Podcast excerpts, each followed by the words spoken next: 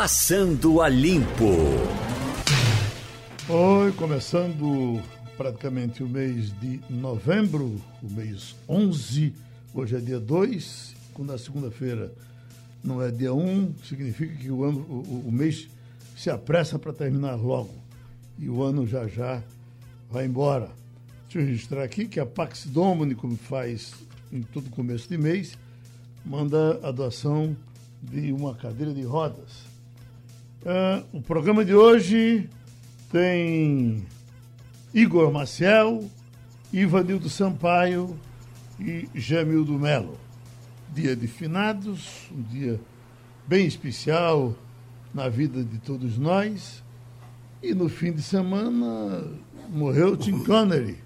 Os amantes do cinema tiveram. Bom, afinal de contas, estava com 90 anos ninguém é eterno. Mas o que eh, eh, a história dele ficou mais conhecida, eh, foi divulgado muita coisa do, do, que ele era, um trabalhador braçal.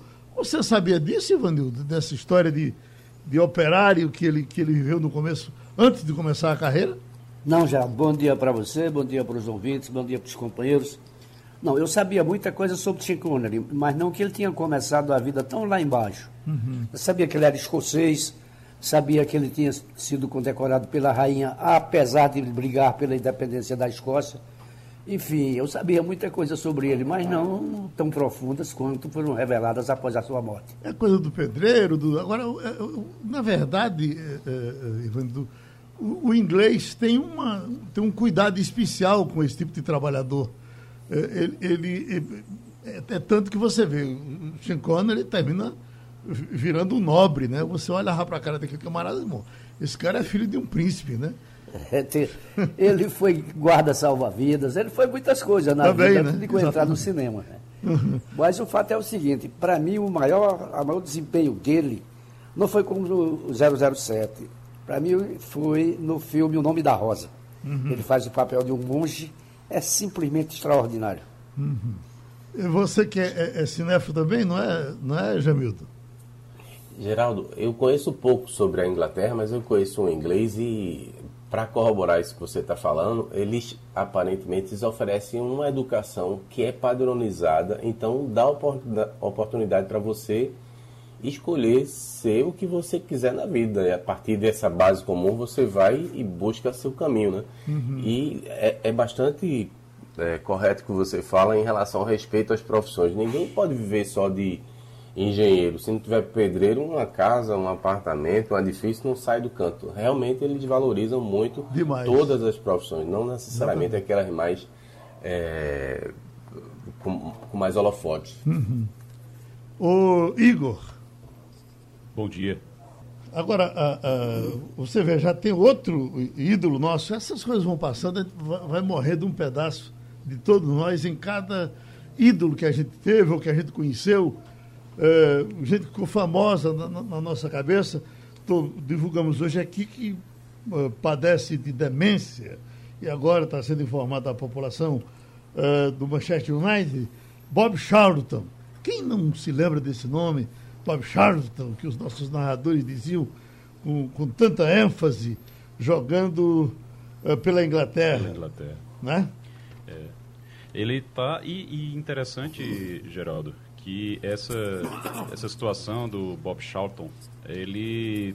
É, o Sean Connery também estava passando por isso, né? 90 anos ele estava, segundo a família, a família divulgou que ele estava isolado porque estava é, também com é, problemas já, ele já não lembrava de nada, ele estava num, numa situação de é, realmente demência já grande, então bem avançado, então estava realmente com uma situação muito complicada e o Sean Connery. E agora a, informação sobre Bob Charlton também.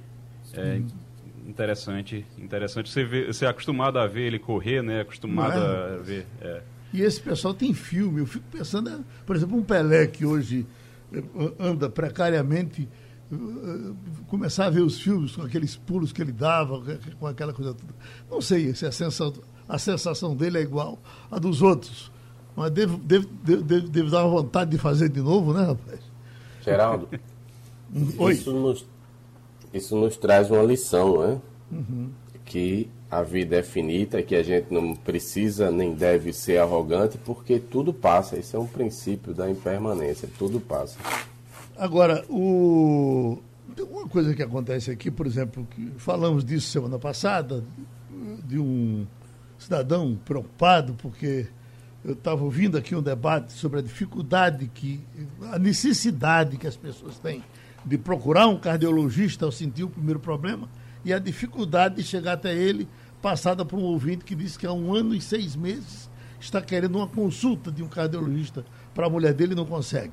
Resolveu? Outro, outro com relação ao, ao, ao reumatologista, que a, se você precisar de um, deve esperar mais ou menos dois anos para fazer essa consulta no serviço público. E aí vem na cabeça da gente, eu fico pensando assim, como é que um, um administrador público que, vai para a rua, que faz campanha, que promete as coisas, escuta isso e consegue dormir. Claro que a gente sabe que não é fácil, claro que a gente sabe que a, dificuldade é muito grande, é, é, é quase impossível você manter saúde em dia, mas não é brincadeira a gente ouvir isso e deixar para lá.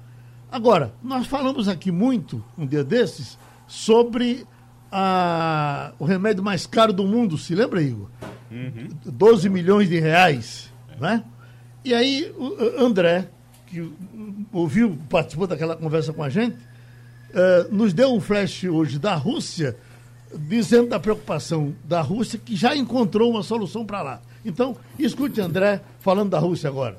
Eu sou o André Vieira, com notícias aqui diretamente da Rússia. Foi anunciado pela vice-primeira-ministra da Federação Russa, a Tatiana Galikova, que o tratamento da atrofia muscular espial infantil, doença genética que afeta uma em cada 10 mil crianças no mundo, e que possui um custo de tratamento bastante elevado, a mesma anunciou que a partir de agora o Ministério da Saúde, em conjunto com o governo federal, será responsável pela coordenação e financiamento da AME, já que muitos municípios e estados com a alegação de falta de recursos suficientes para o custeio do tratamento, já cobravam por parte do governo federal um posicionamento mais claro sobre quem deveria arcar com as despesas advindas desse tratamento. No mesmo decreto anunciado pela vice-primeira-ministra, esclareceu-se não apenas quem deveria arcar com o tratamento, mas também estabeleceu regras e definiu que neste mesmo processo não fosse apenas custeado o tratamento em si, mas também os custos advindos de transporte, alimentação e alojamento dos pacientes, dado que muitos deles vivem em determinadas localidades isoladas no interior e necessitam fazer seu deslocamento até cidades de Moscou e São Petersburgo em busca do tratamento necessário. A gente, às vezes, Ivanildo, passa a pensar que o mundo todo não faz isso porque não quer, na é verdade? Olha, Geraldo, o que fico indignado é quando eu vejo os homens públicos é, elogiando o, a, a, medicina no Brasil. É, dizer que o SUS funciona, dizer que isso e aquilo é bom, não é verdade. A gente sabe que não é verdade porque tem casos próximos de pessoas que esperam um ano, um ano e meio por uma consulta médica, outras que esperam o mesmo tempo por uma cirurgia. Então, como é que esse sistema funciona? Hum. Como é que esses homens públicos não veem isso? É isso. Uh, Igor? É, é, a gente vê uma, uma, situação, eu acho que, como a gente dizia naquele dia, Geraldo, é hora de se perguntar, acho que passou da hora de se perguntar por que, é que um remédio assim custa 12 milhões de, de reais. É algo que. Por que é que precisa custar 12 milhões de reais, né? Por que é que uhum. precisa custar 12 milhões quando isso pode salvar vidas? É realmente bem complicado. A gente precisa começar a pensar nisso. Mas é, em relação ao SUS, o SUS ele tem um papel muito importante aqui, Ivanildo, tem um papel muito importante realmente. Agora, dizer que ele funciona 100% não funciona é, não funciona realmente porque as pessoas precisam é, de atendimento rápido. Você não pode passar dois anos esperando por uma consulta médica porque é uma coisa que em um mês, se você consegue, se você está procurando uma consulta, ainda mais no SUS, não é porque você quer fazer um check-up no, normal, natural, que você já está, você vai fazer sempre. Não, é porque você começou a sentir sintomas. Quando você procura ali o SUS, você começou a, sentir algum sintoma ou foi indicado por causa de algum sintoma. Então você já está sentindo alguma coisa. E aí, de repente, você passa um ano, dois anos esperando um, um atendimento, isso não está certo. Isso precisa ser ajustado. Não é, é, simplesmente o SUS que não funciona por conta disso. É realmente ele, o SUS que é mal gerido. A fórmula, sabe, a fórmula ela dá tão certo, uhum. a fórmula ela dá tão certo que ela é utilizada, essa fórmula do SUS, ela é utilizada pelo governo é, é, inglês, você vê isso é, na Inglaterra, é, dessa forma, e lá funciona. O, que, uhum. o, problema, o problema a gente pode dizer que não é o SUS, o problema é quem está manejando ele, é quem está no controle. Agora você veja, faz algum tempo que foi baixado, o Congresso Nacional aprovou Veja, isso para o Congresso Nacional aprovar, que se você passar, se for câncer, você tem que ser atendido com, no, no, no, no, período de seis meses. Você aparece com o câncer e, e, e virou lei. Seria obrigado o atendimento em seis meses. É de se perguntar, quem é que aguenta seis meses de uma unha encravada, dessa que está lá dentro, entendeu? Quando você pisa, o mundo estremece na sua cabeça. Bom, já tem aqui Robson, que entra dizendo, ó, a culpa da saúde no Brasil tem que ser é, jogada em cima do PT, que passou 13 anos no poder e não resolveu esse negócio, não resolveu isso. Claro, a culpa é do PT, a culpa é de um bocado de gente aí, inclusive da minha mãe, vice Robson. Agora, deixa eu ver aqui, que no Jornal do Comércio publicou uma coluna do professor Mozart Neves Ramos, que está repercutindo muito. Financiamento e aprendizagem. Em outras palavras, mais investimento não resulta necessariamente em mais aprendizagem. A gente discutiu um pouquinho aqui, muito passando por cima, doutor Mozart, a questão da saúde e tem essa coisa da educação, investimento em educação. O senhor acha, eh, eh, então, que o dinheiro sai pelo ralo? Bom dia, Geraldo. Bom dia, Bom dia a todos os nossos ouvintes. A, a, nossa concepção e a preocupação nesse trabalho, nesse artigo, é mostrar que é fundamental hoje que os novos prefeitos, principalmente, que serão eleitos agora, tenham uma maior atenção e foco na qualidade do ensino e, portanto, no contexto do, de quanto vai ser investido e para que vai ser investido. Né? Porque, às vezes, Geraldo, é, se investe até muito, mas os resultados são pífios. Né? Então, é preciso trabalhar e utilizar hoje as evidências daquilo que resultam realmente em aprendizagem escolar para gastar não só do ponto de vista contábil corretamente o dinheiro público, isso não é mérito, é dever de qualquer gestor público.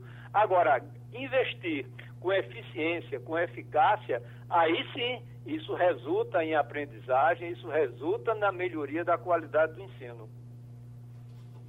O Igor Marcel. Professor, muito bom dia. A gente... Bom dia, Igor. Como é que vai? A gente a gente acompanha e a gente sabe que por lei o, o poder público ele é obrigado no orçamento quando vai lá para o orçamento ele precisa gastar pelo menos 25% do, da verba que tem no orçamento ele precisa gastar 25% em educação se não gastar 25% em educação, dá até improbidade administrativa. Tem muita gente que tem problema com isso. Tem prefeito, aqui em Pernambuco, inclusive, está respondendo processo até hoje por conta disso, porque disse, olha, não precisava de tanto dinheiro na educação, eu precisava mais na saúde e usei na saúde. E aí está sendo processado agora por conta disso. O senhor acha que é, é, é um excesso 25% ou, ou tem lugar que precisa de 25%, tem lugar que precisa até mais do que isso? Tem lugar que não precisa de tanto. O, o, qual é a sua opinião sobre essa, essa lei? Bom, Igor, em primeiro lugar, eu defendo essa vinculação. Primeiro, porque a gente sabe que muitas vezes os gestores públicos olham muito mais a questão da infraestrutura, que dá mais visibilidade política, do que às vezes com ações na área da educação, da saúde, cujo impacto é de médio e longo prazo, que normalmente ultrapassam os tempos de governo. Então é fundamental, primeiro, saber qual é a educação que nós precisamos e recursos necessários para essa finalidade. Se o Brasil quer ser protagonista e está ali no topo da educação mundial quando a gente se compara com os países que têm melhor desempenho no PISA, que é esse programa de avaliação internacional, o Brasil precisa investir mais e melhor. É isso que eu defendo, porque o Brasil hoje, em média, está acima dos 6% do PIB, quando a gente olha o PIB global. Quando a gente olha o PIB per capita, pelo número de atendimento que o país precisa ter, são mais de 48 milhões de estudantes, é um número imenso, não é? Então, isso normalmente resulta na necessidade de mais recursos. Todavia, os números mostram também que às vezes não é só mais recurso, é gastar bem esse dinheiro público, como eu disse anteriormente. Então, há situações em que muitas vezes os economistas olham, olha, vê a cidadezinha de Cocal dos Alves, lá no interior do Piauí. Né? É uma cidade cujos recursos não são muito elevados e tem resultados extraordinários. Aí eu digo, imagina se esse município tivesse o dinheiro necessário para ter uma educação de teria de primeiro mundo comparável a Singapura, a outros tantos países que estão no topo da educação mundial. Então eu entendo que há municípios e estados que conseguem gastar bem o seu dinheiro do ponto de vista de impacto na aprendizagem dos alunos e há outros que gastam até mais, investem até mais e os resultados são pífios. Eu citei no nosso artigo hoje do JC o caso belíssimo do Ceará, que é um regime de colaboração entre Estado e município, e como eu coloquei, por exemplo, no último, agora recente, na, da edição do IDEB de 2019, que é o índice que mede a qualidade do ensino, 99% dos municípios cearenses alcançaram a meta prevista para 2019. São Paulo, que é o estado mais rico da federação, apenas 66%. Então, a questão não é mais dinheiro apenas, é preciso mais se quisermos, de fato, tornar o Brasil um país competitivo e protagonista, mas vamos ter que gastar muito melhor naquilo que funciona.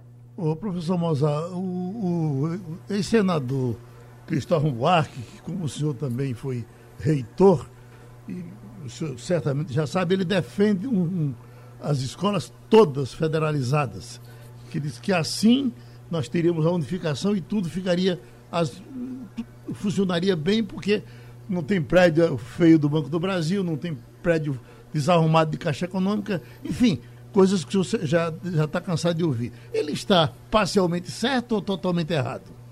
Não, eu diria que é, é, essa concepção de Cristóvão ela já vem de algum tempo. Ele tem a preocupação no olhar, principalmente da infraestrutura.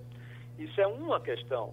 Mas o nosso país é, é de tamanho continental, com muitas desigualdades sociais, econômicas, diferenças culturais imensas. E não, na minha opinião, não daria para ser um, um único modelo de escola no modelo Banco do Brasil, que é uma agência financeira, é um banco.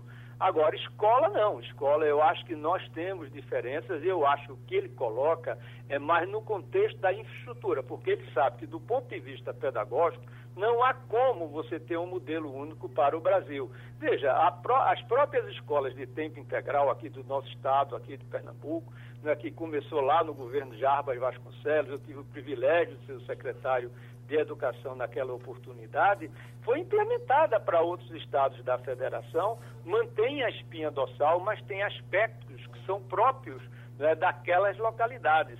Então, não dá para você ter um parâmetro único né? Eu acho que a preocupação dele está no fato mais arquitetônico do que mesmo pedagógico. Jamil Melo. Professor, muito bom dia. Bom Eu dia. queria lhe fazer uma pergunta mais socio, sociológica, vamos dizer assim. Era a gente começou aqui o programa falando sobre a Inglaterra. Lá eles têm uma base comum e as pessoas evoluem, mas todos têm uma base. E em relação ao que o senhor está falando aqui, eu percebo que o Brasil parece que a educação, na verdade, ela perpetua desigualdades. A gente aceita que seja assim. O filho do, do rico vai para as melhores escolas privadas e o filho do pobre que se vire. As próximas gerações, inclusive, os, uh, você entra num, num redemoinho que as pessoas não conseguem enxergar que o futuro está no, tá no presente. Se não agir agora, não vai ter futuro. Então, qual é a questão do Brasil? Como é que faz para resolver isso? Porque você não tem uma sociedade formada como os Estados Unidos, passou tanto tempo investindo em educação como a Inglaterra. A gente tem 500 anos e não consegue resolver. Olha, é, o importante aí é investir mais e melhor na educação básica. Né? A, a, as diferenças da qualidade do ensino oferecido na educação básica termina perpetuando essas desigualdades que se estendem, inclusive, até o ensino superior. Veja, o, Brasil. Mas os filhos da elite estão lá na universidade capturando todos os recursos. Olha, eu acho que a gente não tem que fazer a escolha de Sofia. Tem uma frase de Derek Bock, que foi presidente de Harvard, que ele diz o seguinte: se você acha educação cara, experimente a ignorância. Então, eu acho que a gente tem que investir bem cobrar resultados nos dois níveis educacionais, tanto na educação básica, tanto no ensino superior.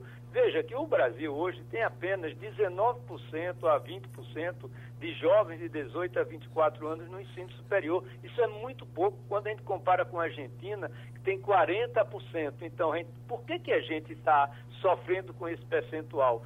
Primeiro, porque a qualidade da educação básica não assegura a permanência desse jovem quando entra no ensino superior, porque ele chega com tantos déficits de aprendizagens que termina muitas vezes abandonando o ensino superior. E quando a gente perde jovens no ensino superior, isso impacta no PIB per capita do país, que impacta na riqueza e, portanto, impacta no próprio reinvestimento da educação. Então, eu acho que todo o trabalho que nós vamos precisar fazer, primeiro é entender o seguinte: como reduzir a desigualdade educacional e melhorar a qualidade da aprendizagem na educação básica. Eu tenho dito que esse é o binômio do desafio da educação brasileira. Né? E o caminho que eu. E mais uma vez eu vou citar o Ceará. O regime de colaboração que o Ceará faz entre Estado e municípios, e com a estratégia que adota de municípios de menor desempenho escolar serem também é, ajudados e trabalhados por municípios de melhor desempenho, tem feito com que o Ceará alcance as metas educacionais e começa lá na alfabetização, alfabetizando adequadamente as nossas crianças. Essa é a pedra, essa é a pedra angular que todos nós deveríamos dar foco nesse momento. E eu acho que o Brasil tem experiências exitosas que precisaria dar precisariam de escala agora. É o caso da alfabetização cearense, o regime de colaboração lá do Estado do Ceará, entre Estado e municípios, é muito importante para gastar e investir melhor o dinheiro público. E as escolas de ensino médio aqui tempo, é, tempo integral de Pernambuco. Então a gente já sabe o caminho. Falta a decisão e a coragem para dar escala a essas iniciativas para todo o país. Ivanildo Sampaio. Bom dia, professor Mozart. Qual é a avaliação que o senhor faz hoje no país do ensino profissionalizante? Olha, Evanildo, o ensino profissionalizante é, é um percentual apenas de 9% a 10% de jovens que fazem concomitantemente o ensino médio e o profissionalizante. Ela é, seria determinante estratégico, é uma das metas do Plano Nacional de Educação e ele é fundamental. Sabe por quê, Ivanildo? De cada 100 jovens que termina, terminam o, o ensino médio, somente 22 vão para o ensino superior. 78% fica, ou seja, de cada 100, 78 fica no limbo aí. E a gente faz o que com essa juventude? Entra na ociosidade, termina entrando no crime, no tráfico, depois amplia a taxa de homicídio juvenil, sem falar naqueles que, mesmo que não consigam, e graças a Deus, não entrar dentro desse elo aí do tráfico da droga pela ociosidade, eles terminam sem nenhum trabalho, sem nenhum estudo, ou seja, sem continuidade dos seus estudos, entra naquele grupo dos nenéns que nem estudam nem trabalham. São quase 13 milhões hoje no Brasil, de 15 a 29 anos, e são quase três países do tamanho do Uruguai. Então, na minha opinião, uma política de pós-médio, e mesmo ainda no médio, essa foi uma das grandes medidas tomadas pelo então ministro da Educação Mendonça Filho, quando fez a reforma do ensino médio e coloca o quinto eixo do ensino médio técnico profissionalizante como uma alternativa para a conclusão do ensino médio desse jovem. Isso permite a ele que ele possa optar ou ir para a universidade ou esteja preparado para o mundo do trabalho. Mas o Brasil deveria avançar, deveria investir na questão da educação técnica profissionalizante, porque ela é fundamental para o futuro da juventude. Como eu disse, nem todos, a maioria não, não consegue ingressar na universidade. E a gente não pode deixar um jovem ocioso. Se a ociosidade é ruim para qualquer pessoa, imagine para um jovem de 17, 18, 19 anos. O agradecimento do Passando a Limpo ao professor Bozar Neves, que tem uma agenda pesada para cumprir, mesmo sendo hoje dia de finados. Estamos com o psicólogo e pastor Eufrásio Araújo. Uh, antes uh, de alguma pergunta mais técnica, uh, pastor, como é que eh, o, evangélico vê o, o dia de finados? Ele participa do jeito dos católicos ou tem uma forma diferente de participar? Bom dia, meu amigo Geraldo. É sempre um prazer participar dos seus encontros, que são muito ricos e esclarecedores. É uma honra para mim esse momento. De fato, eu gostaria de comentar, Geraldo, que muito mais do que um aspecto religioso dessa data, o ser humano é um animal simbólico. E como animal simbólico, nós estabelecemos símbolos que constroem cultura. Por causa disso, esse dia 2 de novembro, que há muito se manifesta como dia de finados, é uma data significativa para, para a cristandade no mundo e cada região olha de maneira diferente para esse momento. Né? E especialmente o, o, o vertente, a vertente cristã, dividida entre católicos e evangélicos, nós também temos, como pastores e comunidade religiosa evangélica, nós temos o respeito para essa data e o significado desse momento, mas nós temos um olhar um pouco diferente né, do olhar católico para essa data, apesar de que também é uma data significativa para nós como seres simbólicos. Então, é muito comum também que o evangélico vá ao cemitério nessa data.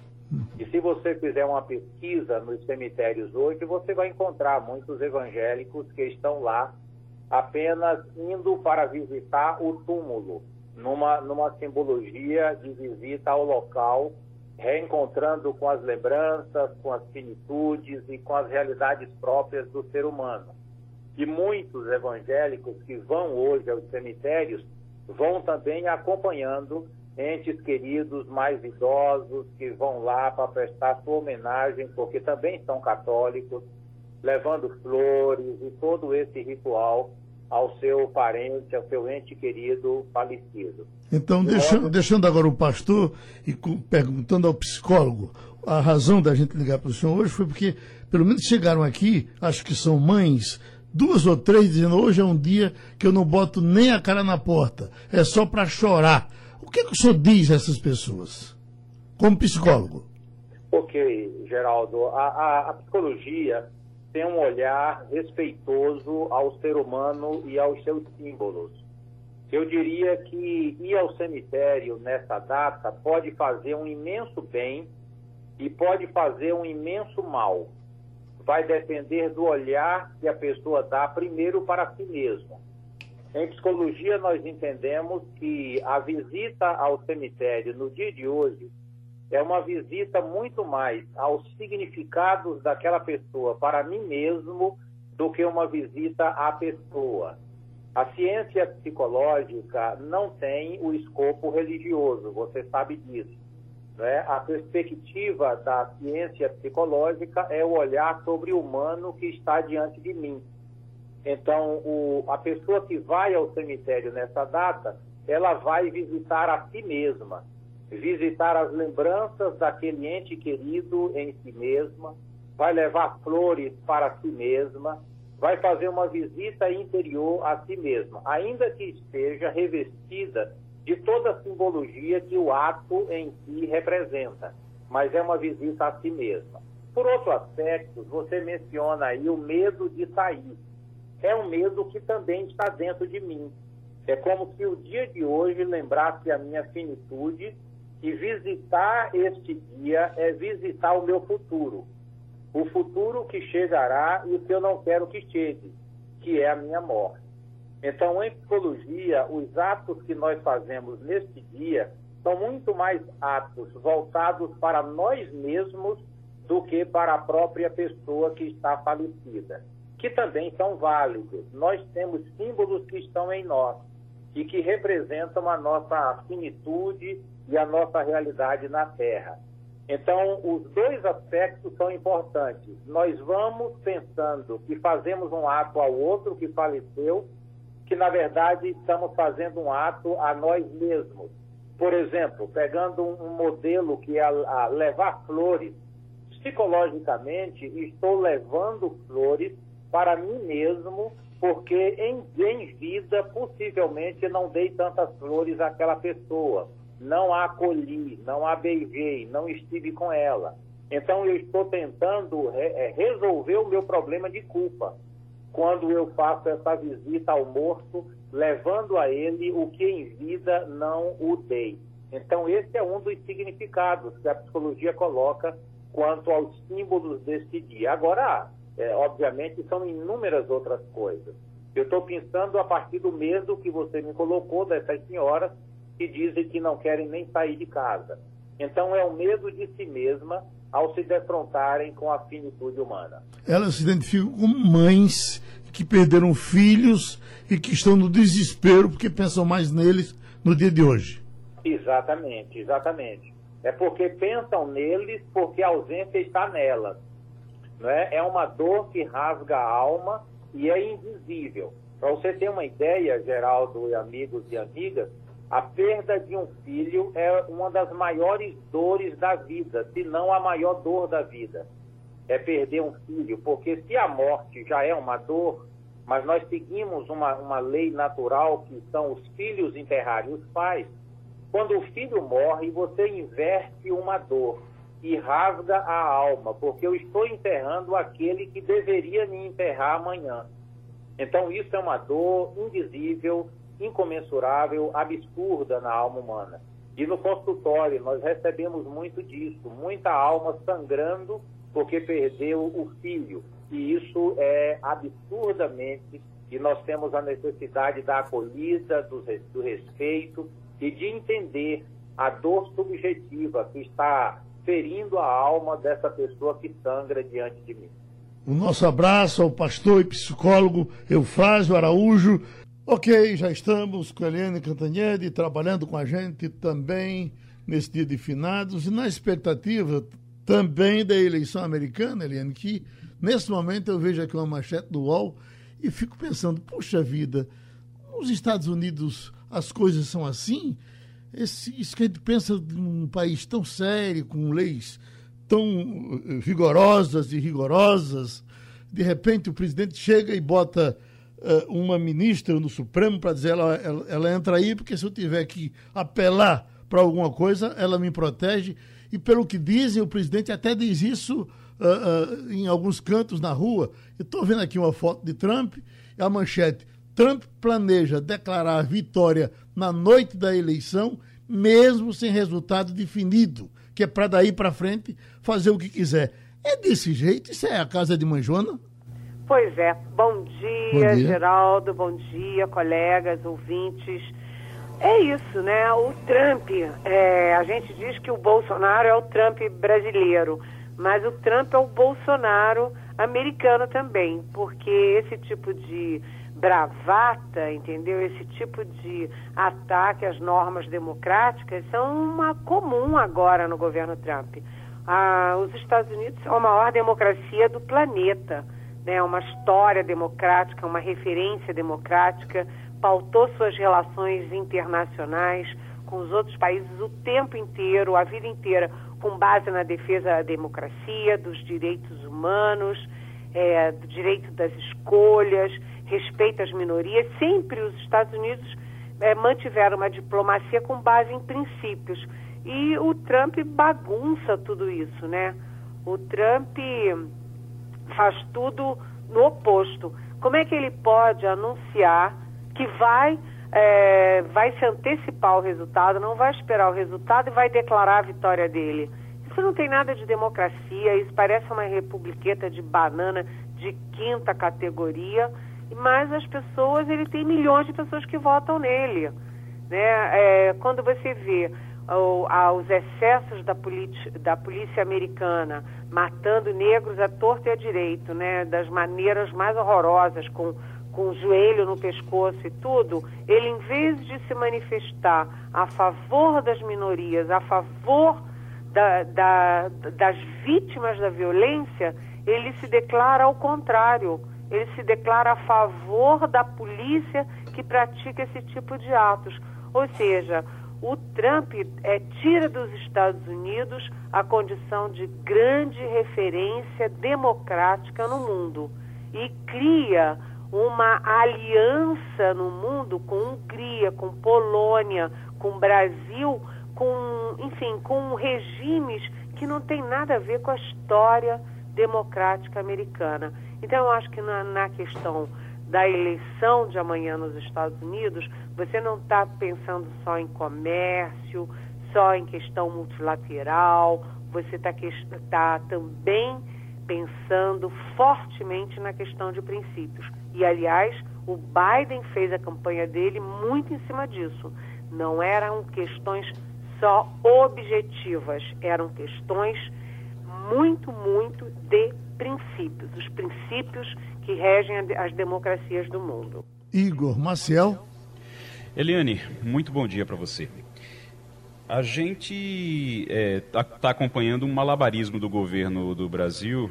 O governo brasileiro está fazendo um malabarismo para tentar encaixar com a possibilidade, é uma possibilidade é, relativamente alta, de que Biden seja eleito e Trump perca, perca essa eleição. E a gente tem figuras como Ernesto Araújo, por exemplo, que é ministro das Relações Exteriores, que é, chegou a escrever artigo dizendo que Trump era o salvador do Ocidente e por aí vai. É, qual é a situação de Ernesto Araújo numa, numa vitória de Biden, caso Biden vença, e qual é a situação do Brasil nisso? É, o Brasil, é, Brasil no governo Bolsonaro, ele, é, vamos dizer claramente, ele bagunçou a, a diplomacia porque como você faz política externa? Você faz política externa mantendo, primeiro, é, o interesse nacional. Quando você olha, faz, a, a, define a sua política externa, você pensa o que é bom para o Brasil, né? O presidente Bolsonaro meio é, bagunçou esse princípio as relações dele com, com os Estados Unidos, com o governo Trump, não tem considerado o interesse do Brasil. O Brasil tem perdido no aço, tem perdido no etanol, tem perdido nos, é, nos é, fóruns internacionais e o Brasil começou a votar um, num alinhamento automático com os Estados Unidos em todos os órgãos, OMC, OMS, é, na, na área de direitos humanos da ONU, todos os votos do Brasil são atrelados aos interesses dos Estados Unidos. A segunda questão é a seguinte: o, você faz diplomacia com países, com estados. Você não faz diplomacia e política externa com pessoas. E o presidente Bolsonaro faz diplomacia agora chutando a França, chutando o Chile, chutando a Alemanha, chutando a Noruega, chutando a Argentina, chutando os países árabes, chutando a China, que é o nosso maior parceiro comercial, e se pendurando não apenas nos Estados Unidos, mas se pendurando no governo Donald Trump. Quando você tem o filho do presidente Eduardo Bolsonaro de bonezinho Trump 2020, é o governo brasileiro tomando partido na eleição de um outro país. Isso é ingerência interna na política de outro país. Isso nunca existiu em diplomacia. Né? Você pode até ter preferências, prefere um, prefere o outro, gosta mais do Trump, gosta mais do Biden, mas o governo assumir uma posição. Então, uh, o que, que acontece agora? O Brasil, é, você perguntou especificamente do Ernesto Araújo. Isso. Além do, do Bolsonaro, além do filho do Bolsonaro, você tem o Ernesto Araújo, aquele texto dele, ele diz que só Deus salva o Ocidente. E termina dizendo, só Trump salva o Ocidente. Ou seja, ele chamou Trump de Deus. Se o Biden ganhar, como é que fica a relação do chanceler do Brasil com a maior potência do mundo? Ele se inviabilizou como chanceler. Além disso, quem fica numa situação dificílima é o Ricardo Salles, ministro do Meio Ambiente, porque o Biden, naquele debate de setembro, ele disse claramente que o Brasil não está cuidando do, da Amazônia, não está cuidando do meio ambiente. E o Biden disse que vai arregimentar 20 bilhões de dólares, eu achei muita coisa, de onde é que ele vai tirar isso, mas ele disse arregimentar 20 bilhões de dólares e fez uma ameaça clara que se o Brasil não cuidar do ambiente, haverá sanções econômicas. Se o Biden ganhar, a situação, a relação entre Estados Unidos e Brasil complica muito e a situação do Ernesto Araújo e do Ricardo Salles fica muito difícil. Porque se o, o Brasil brigou com todo mundo e se pendurou nos Estados Unidos, se ele fica sem os Estados Unidos, ele fica sem nada. É o que todo mundo está chamando de párea internacional. Uh, vamos com Jamil do Melo. Bom dia, Eliane. Me permita fazer, se fosse possível, se for possível, traçar um paralelo. Veja bem, lá nos Estados Unidos nós vimos um general indo a público se desculpar por ter participado daquelas agressões horrendas aos cidadãos na porta da Casa Branca. Você deve lembrar com certeza disso. Isso é uma prova de que o Brasil não é os Estados Unidos e os Estados Unidos não é o Brasil, né? Ele não terá o apoio dos militares contra a nação. Enquanto isso, no Brasil, a gente ao que parece, tem como novidade no cenário político a mudança das relações do presidente com os militares, que parecem, nesse momento, começar a demonstrar o constante, é, é, descontentamento a considerar esse último artigo que foi colocado pelo ex-porta-voz, né, bastante duro com o presidente. Oi, bom dia, Jamildo. Excelente comparação e excelente pergunta quando você olha a relação do Trump, porque o Bolsonaro faz tudo que o Trump faz, né? Faz tudo que seu mestre mandar. O Bolsonaro, o Trump espirra, o Bolsonaro espirra. O Trump diz que a, o coronavírus é uma gripinha, o Bolsonaro diz que é uma gripinha. Mas no caso dos militares, veja bem a diferença. O Donald Trump começou a fazer das suas com as Forças Armadas e você vê que todos os é, militares de alta patente do entorno do Trump foram abandonando o governo Trump. Todos. Na, na, na, Secretaria de Defesa, na Secretaria de Estado, todos os militares de alta patente abandonaram o governo Trump e foram para, enfim, cuidar da sua vida dentro da, não exatamente da caserna, mas dentro das Forças Armadas. Aqui no Brasil, não o Palácio do Planalto continua sendo um ambiente exclusivamente militar. Né? O secretário de governo é militar, é quatro estrelas, o chefe da Casa Civil é quatro estrelas, o é, secretário de governo, chefe da Casa Civil, o GSI e agora o futuro secretário-geral, que será um almirante de quatro estrelas. Ou seja, os militares, apesar de tudo, continuam pendurados no governo. Mas isso sofreu uma guinada importante semana passada e você registrou bem, Jamildo, porque aquele artigo do general Otávio Rego Barros, que foi porta-voz da presidência, é um marco. O Rego Barros escreveu, ele, ele que foi do Palácio do Planalto, que tinha assento no Palácio do Planalto, ele escreveu que o poder corrompe, inebria e destrói. E ele disse que o presidente não pode ficar refém de demonstrações babonas, né, esses babões que ficam dizendo tudo que ele quer ouvir, nem dessas demonstrações é, extemporâneas que são via internet. Ele deu um recado claro, não citou o nome Bolsonaro, não citou o nome de ninguém, deu um recado claro, porque isso acendeu aquele pessoal que vinha descontente silenciosamente começou a se mexer.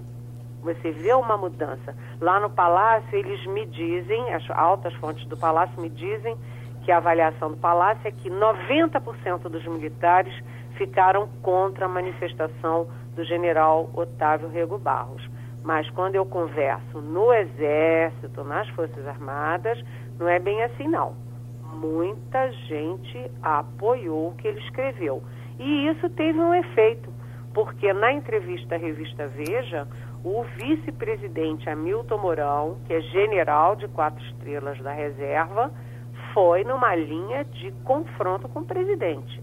Primeiro, ele disse que o presidente tinha humilhado o general Pazuello, que é o ministro da Saúde, dizendo que não vai comprar vacina é, que venha da China, coisa nenhuma. O, o general Mourão, na entrevista Veja, disse: vai comprar sim, lógico que vai. Atenção, ele falou: lógico que vai.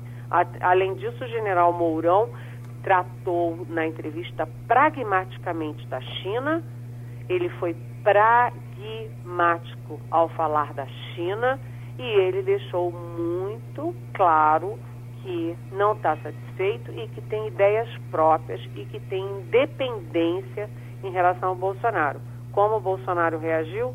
Dizendo: olha, a caneta BIC é minha, mas caneta BIC também acaba tinta, né, gente?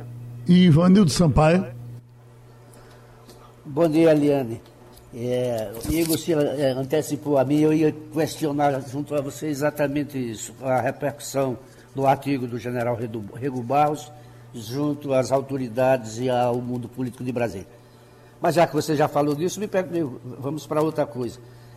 Me diga uma coisa, qual é o futuro do ministro Ricardo Salles neste governo?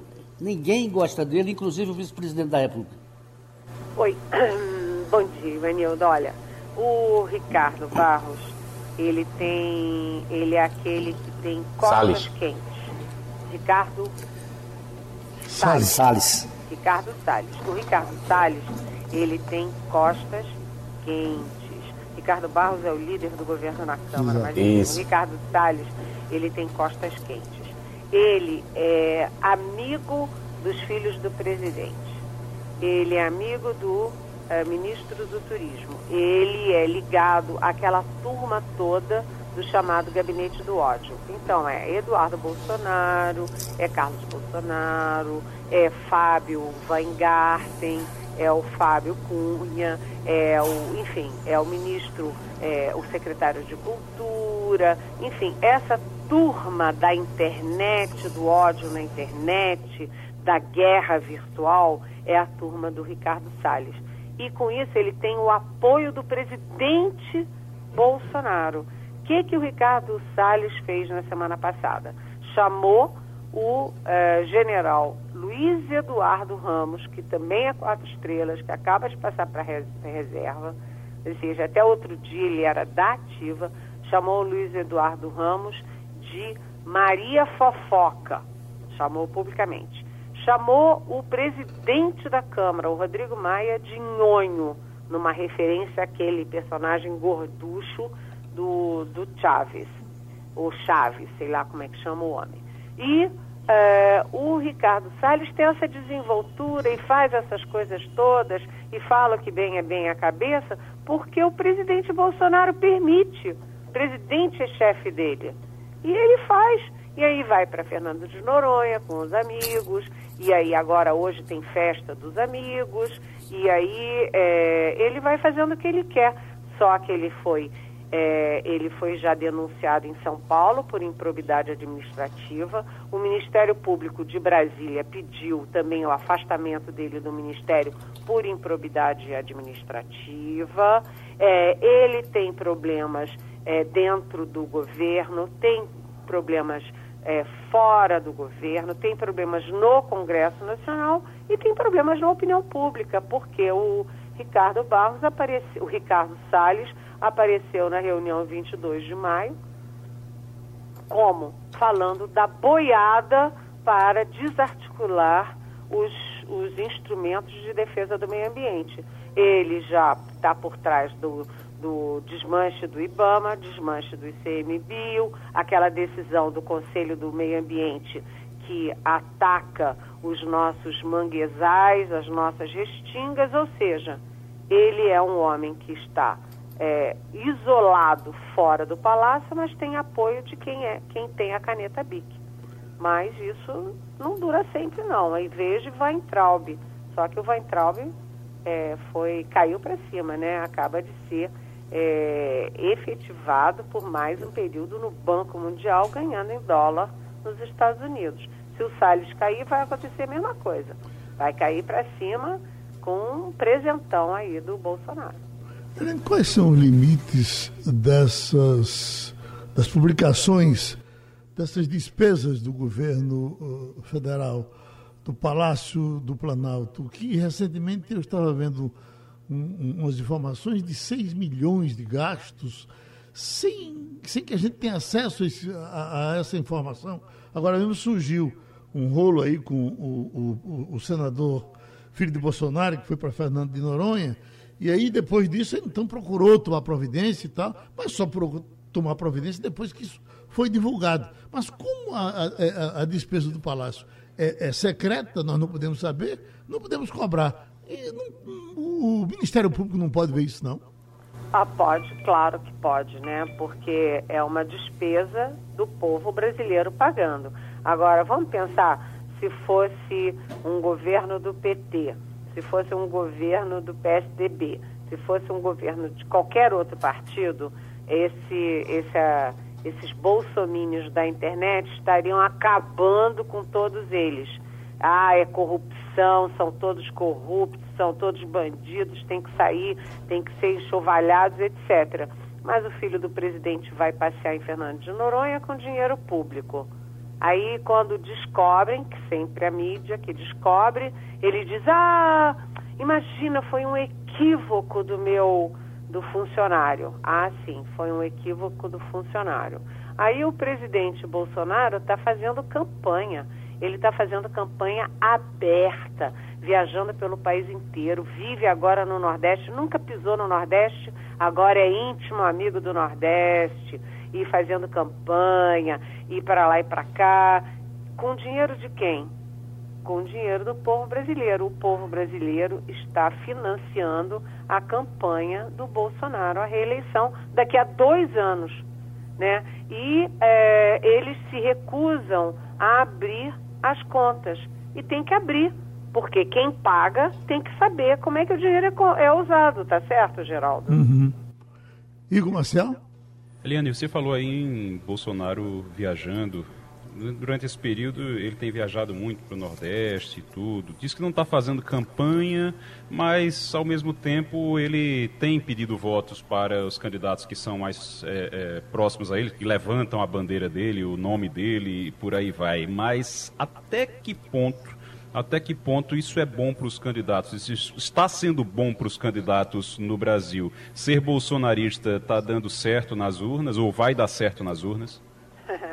Olha, é, na verdade, os candidatos do presidente Bolsonaro não estão indo nada bem, né? Porque a gente tem as pesquisas mostrando que é, de 53 a 63% dos, uh, dos eleitores de quatro capitais, Rio, São Paulo, Brasil, é, Rio, São Paulo, é, Minas e Recife, dizem que não votam de jeito nenhum num candidato indicado pelo presidente Bolsonaro.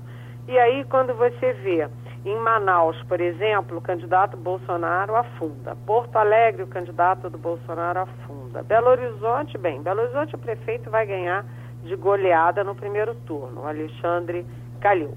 Em Belém, candidato do Bolsonaro afunda. Curitiba, Salvador, todos vão afundando. E aí a gente tem os melhores exemplos. Em São Paulo, o Celso Russomano do Republicano estava disparado na frente e só despenca depois que se atrelou, atrelou a candidatura dele ao Bolsonaro. Ele estava com 20, 26, agora está com 20, caiu 6 pontos. No Rio de Janeiro, o Crivella, que é Marcelo Crivella, que é candidato à reeleição, tem 55% de rejeição e ah, tem o apoio do Bolsonaro, gravou com o Bolsonaro na sexta-feira, e daí? E daí é que ele rapidamente vai perder o segundo lugar para a delegada Marta Rocha do PDT. E aí em Recife, você vê o grande erro de estratégia do Mendonça Filho foi exatamente se atrelar ao Bolsonaro. Ele foi de porta em porta nos ministérios, se aproximando dos, é, dos ministros do Bolsonaro. Ele fez todo o, o processo de aproximação, de ganhar o apoio do Fernando Bezerra Coelho, e quanto mais ele se aproximou do Bolsonaro, menos chance ele teve na eleição. É, a situação do Mendonça aí disputando é, o segundo lugar com a Patrícia Domingos e com a Marília Arraes, você vê que a situação dele não tem nada, não, não tá boa. Ele, em vez de subir, ele está ou patinando ou caindo. Enfim, esse negócio de, de Bolsonaro apoiar um candidato é ruim para o candidato e é ruim para ele, Bolsonaro, que se atrela a candidaturas que estão com pouca chance de vitória ou nenhuma chance de vitória. Mas eu estava falando era da campanha do Bolsonaro à presidência da República, né? Ele está usando o dinheiro público, não é para fazer campanha para os outros, até porque ele não está nem aí para ninguém, ele só está aí para ele e para os filhos dele. O presidente está gastando dinheiro público para fazer campanha antecipada para a própria reeleição à presidência.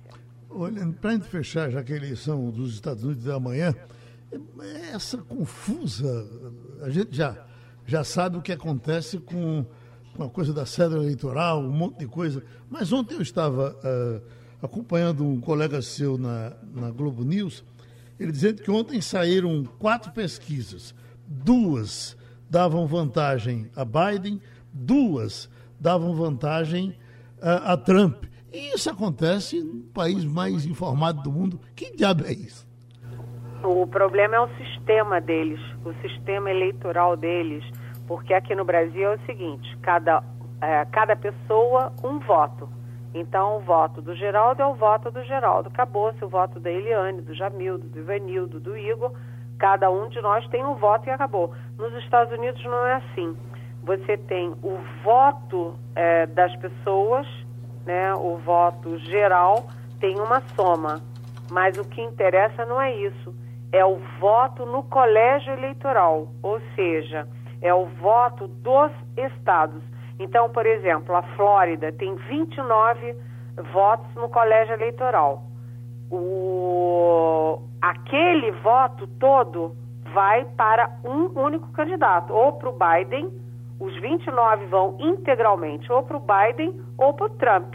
Quem ganhar lá leva tudo, leva a cesta inteira. Então, por exemplo, a Hillary teve mais voto popular, perdeu a eleição, por quê? Porque perdeu no colégio eleitoral. Então é um sistema muito ruim, muito inadequado. O Algor também, o Algor teve mais voto, democrata também, e perdeu por Bush, para o Bush no colégio eleitoral. E, e isso é ruim. Isso é ruim porque afeta a democracia. Esses essas pesquisas me deixam apavorada, porque todo mundo tinha 100% de certeza de que a Hillary ia ganhar. Toda a imprensa americana, toda a imprensa brasileira tinham certeza de que a Hillary ia ganhar. Sim, ela ganhou em votos, mas ela não levou a presidência porque as pesquisas não alcançaram a questão do voto no colégio eleitoral. Isso pode estar acontecendo agora.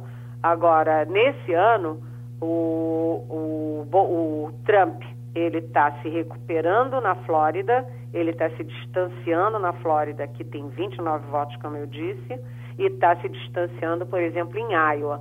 Tava, os especialistas estavam se estavam prevendo uma guinada em Iowa a favor do Biden e isso não está se refletindo. Então eu acho o seguinte: é, é, não dá para a gente cantar vitória nem para um lado nem para o outro. É cedo.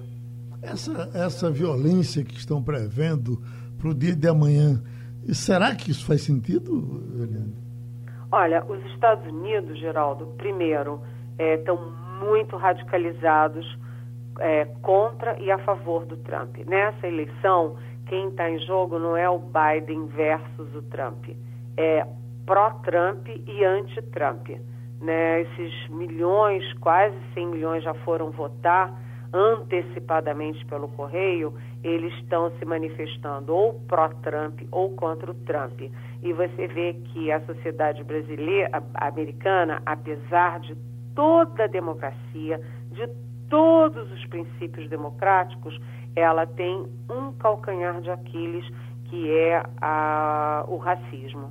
Você viu esse ano muitas manifestações antirracistas e essas manifestações têm grupos radicais que, enfim, eles batem, quebram, é, e isso pode, você já vem numa onda de movimentos é, de violência, isso pode sim chegar aos Estados Unidos. Imagina se o Trump ganha.